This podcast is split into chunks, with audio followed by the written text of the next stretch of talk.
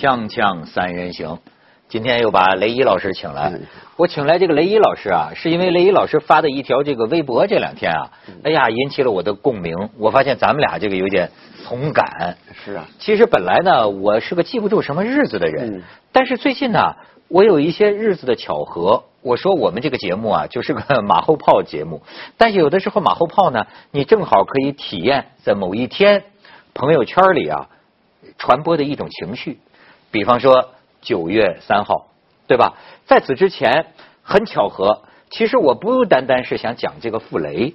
你知道，这出来了很多朋友圈的这个怀念傅雷的文章，因为他是九月三号，呃，夫妇俩在上海五十年前自杀的。可是你知道，在同一天，其实我今天更想讲一个我很倾慕的人，叫陈梦家。哎，日子有很多巧合。五十年前的九月三号，傅雷在上海自杀，陈梦家在北京自杀。但是呢，再往之前还有一个日子的巧合，八月二十三号，五十年前的八月二十三号，老舍不是被打被批斗吗？八月二十四号，老舍投了太平湖自杀吗？然后在八月二十四号这同一天，也自杀了一个陈梦家。陈梦家第一次自杀，八月二十四号，他就跟老舍那个同一天，他吃了这个大量安眠药，但是没死成，又救过来了。量不够。量不够。然后呢，又又在九月三号再次自杀，恰好跟傅雷夫妇成了同一天我。就是第一次自杀是跟老舍一起，第二次自杀是跟不能说跟老舍一起了，跟老舍恰好在同一天，时间嗯时间呃同呃是同一天，所以我们可以啊先看看照片，怀念一些个这个当年的故人吧。这是傅雷这个夫妇，然后你再看下面，这是傅雷夫妇在门前啊，这个傅雷种花啊，朱梅树，然后这个傅雷的这个故居，故居。当年他在这个园子里种满了花啊，呃，然后我们这个再看，再看就是刚才讲陈梦佳，你知道我喜欢陈梦佳，就跟这两天我看见一个女作者写的文章一样，其实最初没别的理由，就一个字儿帅，颜值太帅了。但是这个偏偏家公子，你再看这个陈梦佳和他的太太，当时北大校花赵罗蕊，赵罗蕊蕊啊，赵罗蕊，哎，夫妻俩的合影。这个待会儿我讲到，这个是著名的当年的文物贩子，叫卢芹斋。这个卢芹斋啊，曾经名声不大好，因为他就在那个年代啊，把这个中国的这个昭陵六骏，就是说这个六匹唐太宗嘛，六六匹马的那个石刻，他卖了两个，好像一个叫萨路子，一个叫什么全毛窝还是什么，我不一定说得准，卖到了这个美国。但是呢，后来他跟陈梦佳在外国有一段姻缘，但是雷老师最适合讲讲这个陈梦佳，所以我把您请来。谢谢。哎，呃，这个陈梦佳呢，因为他是这个他的，就是说你刚才说他帅，因为我们单位就是我们所近代史所和考古所是在一个院子里面。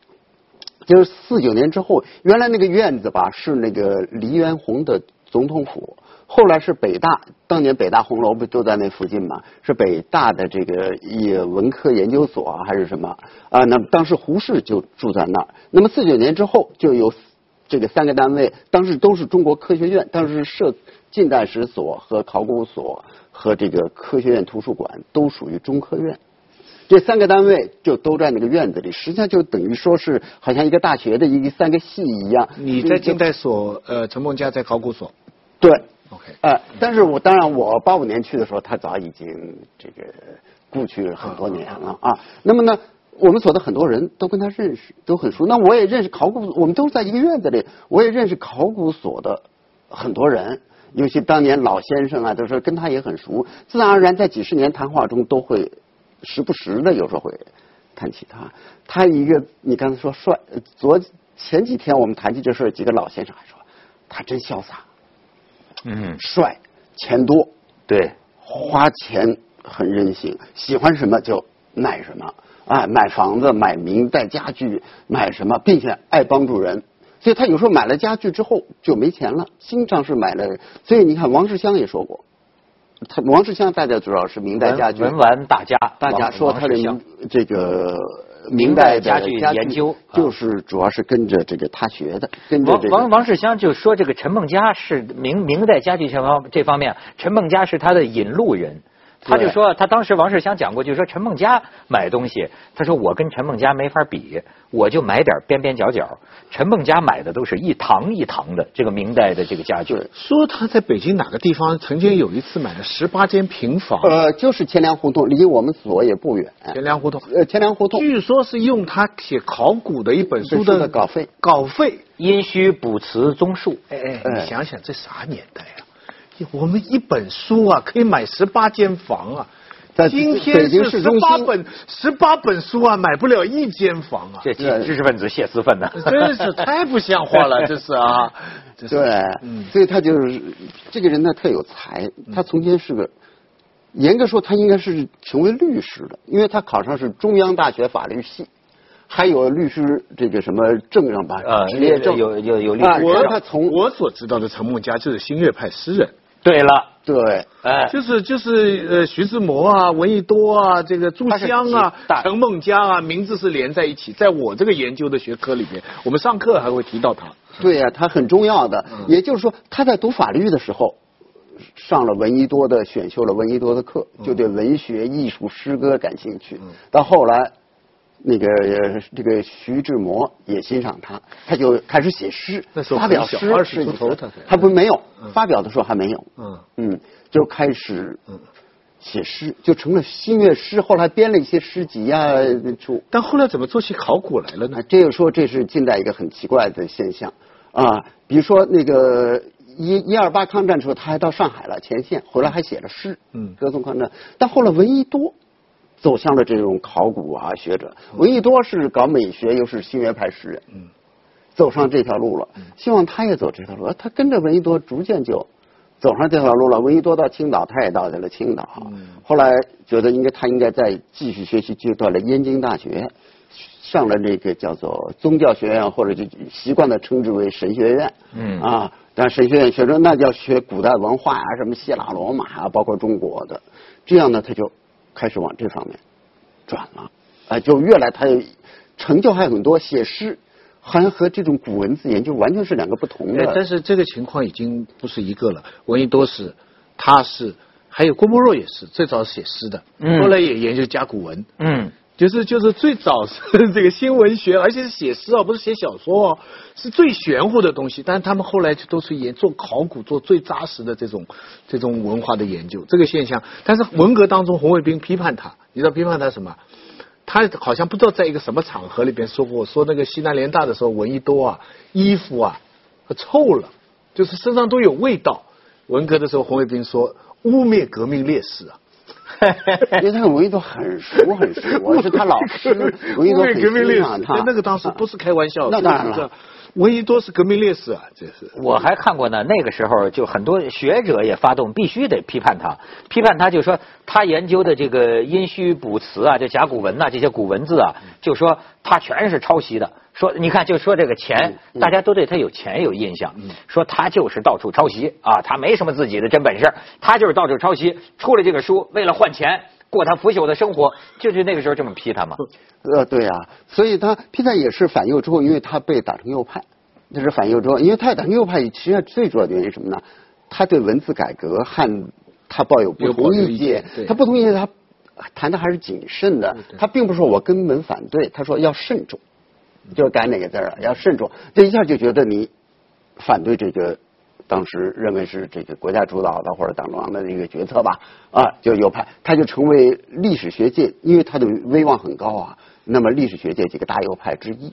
其实他那时候也才四十出头，四十出头，但是已经你看他干了多少事儿，写诗就二十来岁就成名了，还编了啊，到四十来岁就成了古文字啊这方面权威，哎，打成右派那就是同行啊什么在，你那是一个没有沉默的这个权力的这个时代，你必须得但他后来为什么自杀呢？是他被批的特别厉不害。，这个是在反右过程哎中并不的了嗯。反反右过程中呢，他被批什么？他还做自己的研究，嗯他一直直到四清的时候，他还搜集很多资料，想做很多的研究。嗯那你知道，一直到文革以来，这种牛鬼蛇神，尤其你是大右派，那马上就就成为首批挨斗的吧？挨斗、挨打红卫兵啊，打呀斗啊。嗯但但是打斗很多人啊，为什么他就自杀呢？比方我们上次讨论老舍，老舍有很多个人性格上的原因啊，家庭的原因啊，还有老舍一直表现很进步啊，他受不了啊，他第一次被打就完全受不了。那陈梦家是自杀的原因是这个呢？自杀原因可以说，就刚才这个这个文涛也讲了，是两次。第一，因为你想都是从北京这个八月十八号之后。大批的，为什么？所以这个咱们先去一下广告，这个日期很有意思。嗯，锵锵三人行广告之后见。哎，你说那傅雷又为什么自杀？实际上呢，你都会发现他早有死的这个意志，跟呃第一个跟傅雷的性格有关系。嗯，人们就说傅雷身上其实有中国古代儒士的一种，而且他性格本身就是脾气暴躁，就你就是刚直的这样的人，而且。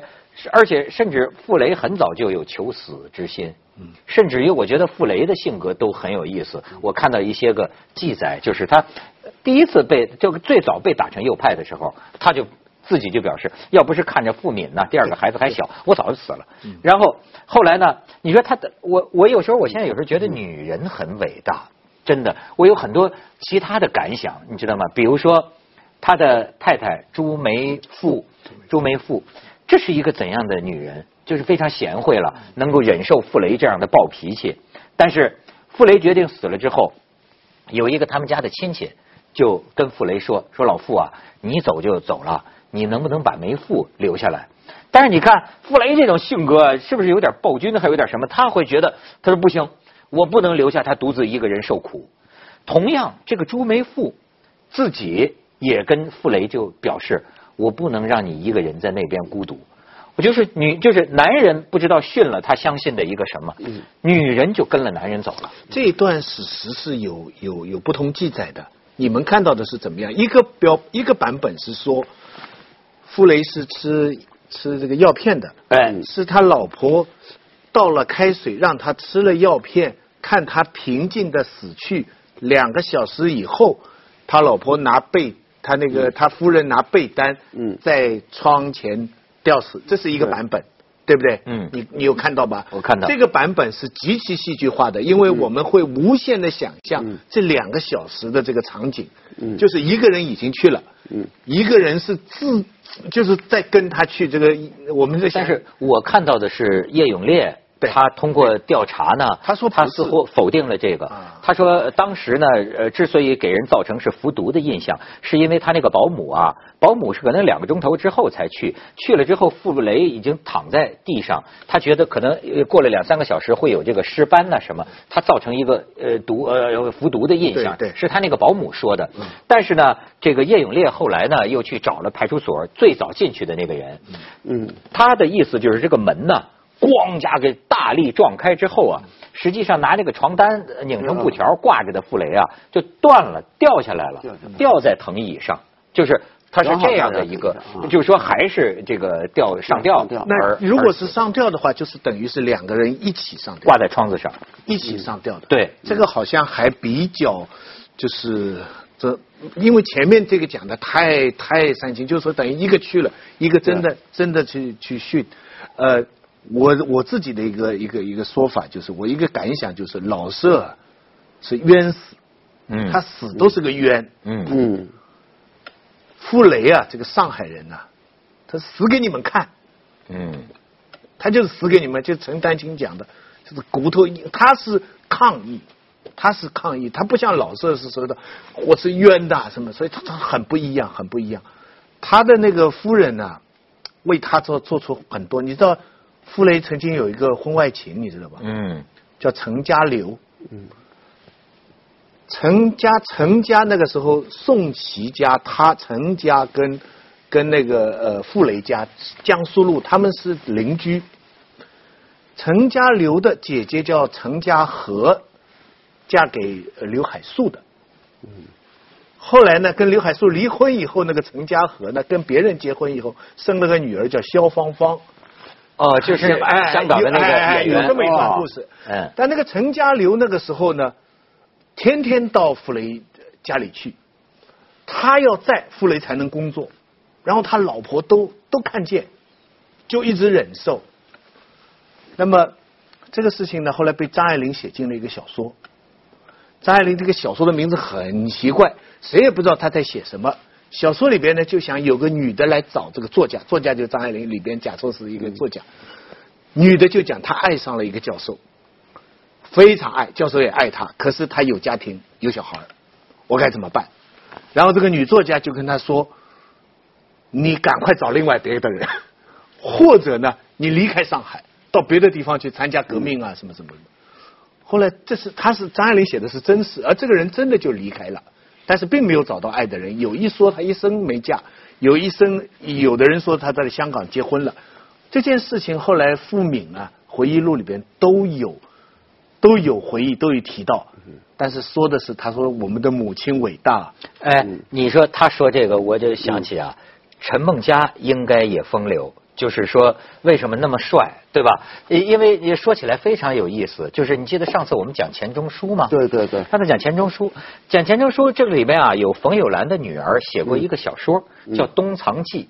写那个西南联大的那个时候啊，教授们之间的关系，有人对号入座，不知道是不是真的。那毕竟是个小说，比如说有人就说这个是钱钟书，那个是杨绛，似乎在那个里边呢也有一些揶揄吧，对吧？有那么一些个描写，甚至对号入座，里面还有陈梦佳，里面还有赵罗蕊，甚至有人说呢，赵罗蕊这个北大校花，当年就是《围城》里边的唐晓夫，说据说传说钱钟书年轻的时候曾经追过这个赵罗蕤。好像就是，但是最后呢，赵罗蕊选择了这个陈梦家。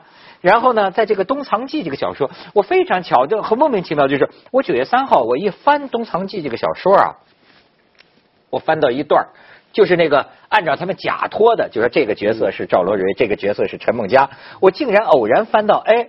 好像是陈梦佳有点外遇之类的这种情况。呃，起码就是说，如果有外遇什么，因为在文革前和文革前，那会闹得沸沸扬扬，给每个人的历史都要扒得清清楚楚。一直没有这个，就是唯一的就是说，使他那个什么呢？因为他有一个好朋友，因为这个陈梦家不跟你讲，钱多，花钱大方。嗯。比如说，闻一多被杀害之后，闻一多的夫人有时候他给他。也给一些钱，资助，因为还带着很多孩子嘛，给钱。比如有一段那个谁，在西南联大，在什么时候那个陈寅恪有一段生活有困难，他也资助你，只要他有，他就资助你一点。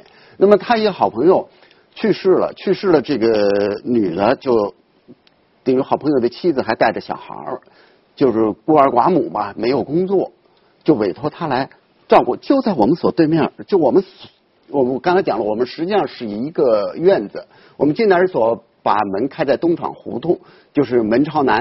他们考古所门朝开在这个东边，就是门朝东，在王府井大街上一个四方形的院子。那么就是说，那个他的那个朋友，那个孤儿寡寡母，后来生下来，就是在我们所对面的门对面的院子里。他经常照顾，而那家人呢，因为赵罗蕊身体不好，也去他家帮着照顾这个赵罗蕊。这个后来等到你知道，经过文经过那个年代的人都知道，政治上、生活上要打你的时候，那一切都可以加到你帽子上。那你说，就刚才讲这个傅雷为什么？那这个陈梦家为什么两次自杀呢？那刚才就是还是说这个日子，就是说一个八月二十四号啊，因为从八一八之后。呃，就是他们公开提出来，红卫兵提出来“红色恐怖万岁”，北京市而那些红卫兵在耀武啊，送耀武啊，耀武啊什么的啊，这个到处到什么有问题的人吧，你给说人家去打砸抢啊，打砸抢啊什么的。因为当时呢，我就是了解的，就是说，因为当时比如说单位、学校，他是红卫兵去打自己老师，知道自己老师谁有问题，谁什么的。他单位里呢，都是或就是街道上啊。街道上，他往往是找居委会或者是找派出所，因为派出所都有点的，谁家的一个老太太是地主婆，谁家一个老头原来是个什么右派，是国民党军官，是什么什么，他们就按照这个来，到挨家户的去按照这个名单到这个家里抄家打啊，有打死的。那么八月二十四号那一天呢，东厂胡同的人呢都记得，就是老人。呃，都说那一天呢，我们一个就一个小小的胡同，我们所见面。八月二十四号那一天呢，打死了六个人，哎，还有女的，老老老年妇女，有的用的残方法比较残酷吧，比如说开水浇啊，那种嚎叫，在在我们那那些老人说都听见了，都一个个的，尤其像陈文家本身也是挨打了、挨斗了，那一个个心惊胆战。你这种日子还能活吗？尤其他那么潇洒的人，要受这种侮辱吗？他本身已经挨斗了，那当然挨斗啊、挨打呀、戴高帽啊、游街呀，那么潇洒人都做着这些看着，所以他就，他家刚才说了，买了十八间房子，就在前粮胡同。这时候红卫兵啊什么的，把他家房子都给封了，就是留了一偏门，就是偏一个小小的偏房，让他他那个是哪里的红卫兵去到他家的？呃，那现在就不不太弄不清楚，了。就是呃，就是有证据表明很有可能，就等于陈梦佳在八月二十四号，对八月二十三号，这个到八月二十四号就凌晨这一夜啊、对就听见打人的这个打人的这惨叫声啊，那个他整整听了一夜。哎，这玩意儿兔死狐悲啊！我觉得有些时候就是说文人，或者说有些呃骨气的人，哎，他有他的选择。但是有时候我想啊，从最低级的角度讲，害怕。最低级的换了我，就是啊，你你比如说徐老师假假设说你看见给打成这个样子，然后假设说你想可能未来十年我每天都要这样，你还活不活？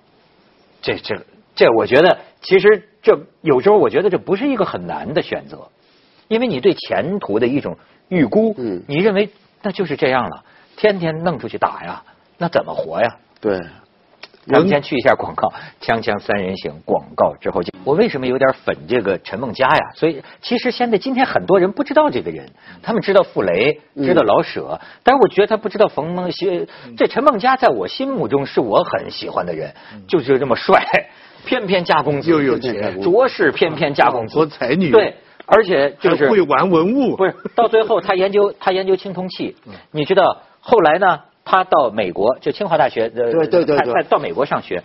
他在美国期间，访访问访问，然后他后来他给这个清华校长这个写信，要求再多在美国留几年，因为他要做一个全美的中国青铜器流散在全美博物馆的一个记录，他都看过，都记录了，都。